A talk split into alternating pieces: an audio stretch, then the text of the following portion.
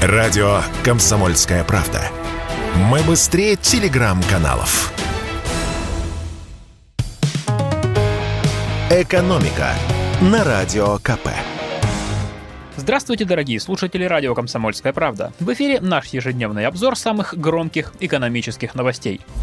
А экономические новости сейчас позитивными не назовешь. Едва началась неделя, как Еврокомиссия объявила, что готовит новый пакет антироссийских санкций. Как в понедельник сказал госсекретарь при МИДе Франции Климан Бон, эти санкции, вероятно, будут приняты завтра. И вот завтра наступило вчера, и санкционные предложения озвучены. Вероятнее всего, они будут приняты всеми странами ЕС. Мы попросили директора Центра конъюнктурных исследований Высшей школы экономики Георгия Остапковича прокомментировать главные ограничения ограничения, которые предлагает Еврокомиссия. Приводим грозящие нам санкции с комментариями экономиста.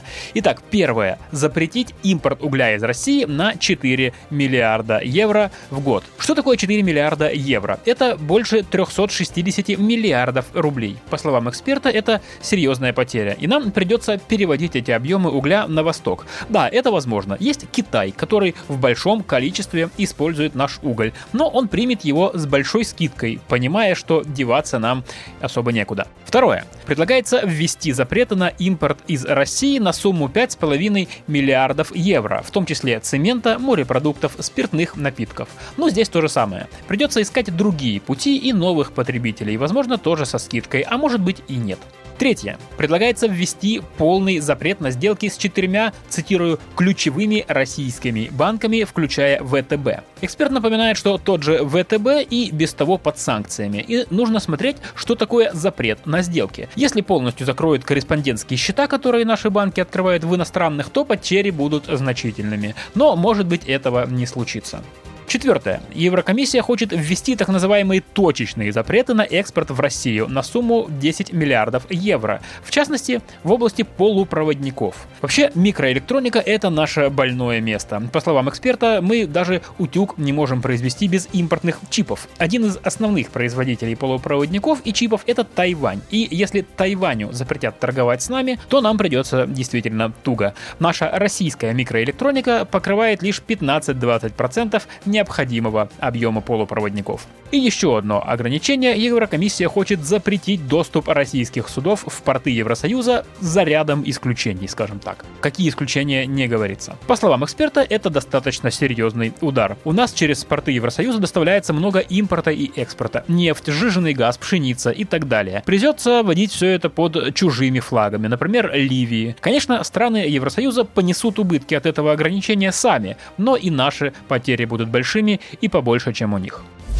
И еще одна важная тема. Над Россией снова повисла опасность дефолта.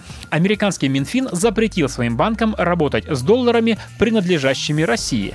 Это значит, что теперь мы не можем платить по своему госдолгу. Вернее, уже не можем. 4 апреля Минфин должен был выплатить по облигациям полмиллиарда долларов, но платеж не прошел. Теоретически, конечно, можно заплатить рублями, но американцы их у нас не возьмут. Вы можете возразить, ведь есть еще и доллары на счетах российских банков, до которых американцы не дотянулись.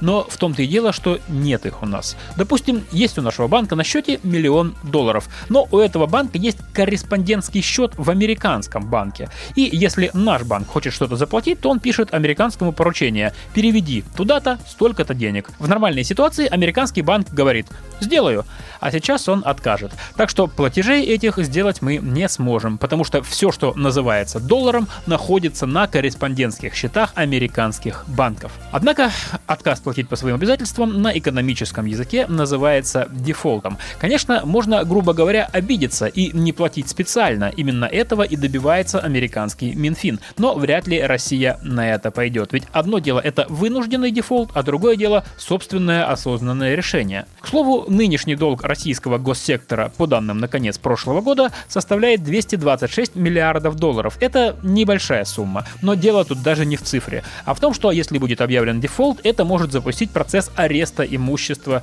принадлежащего России. Например, у танкеров с нефтью российских госкомпаний или каких-то других грузов. В общем, у России есть месяц, чтобы решить эту проблему. Экономика на радио КП.